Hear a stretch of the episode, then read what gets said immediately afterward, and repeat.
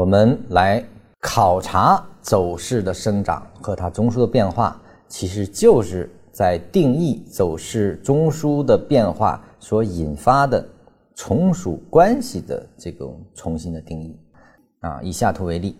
这个地方我们能看到的是一个级别，我们不说了啊，就假定是某级别的，就是比如五分钟级别吧。那么五分钟级别走了一个五分钟的趋势类型。围绕着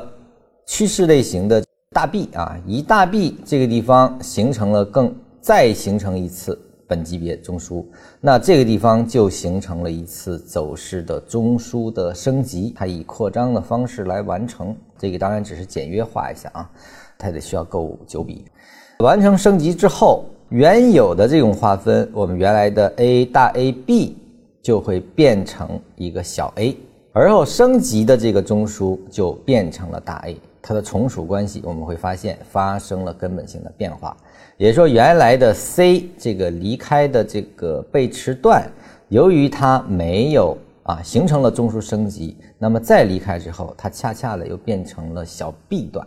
它的这种变化就由此导致了啊从属关系通过一个新的结构的产生，导致升级之后。从属关系就发生了根本性的变化，那么性质也就发生了变化。这个呢是三十分钟起来之后，这个地方是 B 的小 B 的走到这里啊，是一个小 B 的五分钟的一个趋势。当它通过一个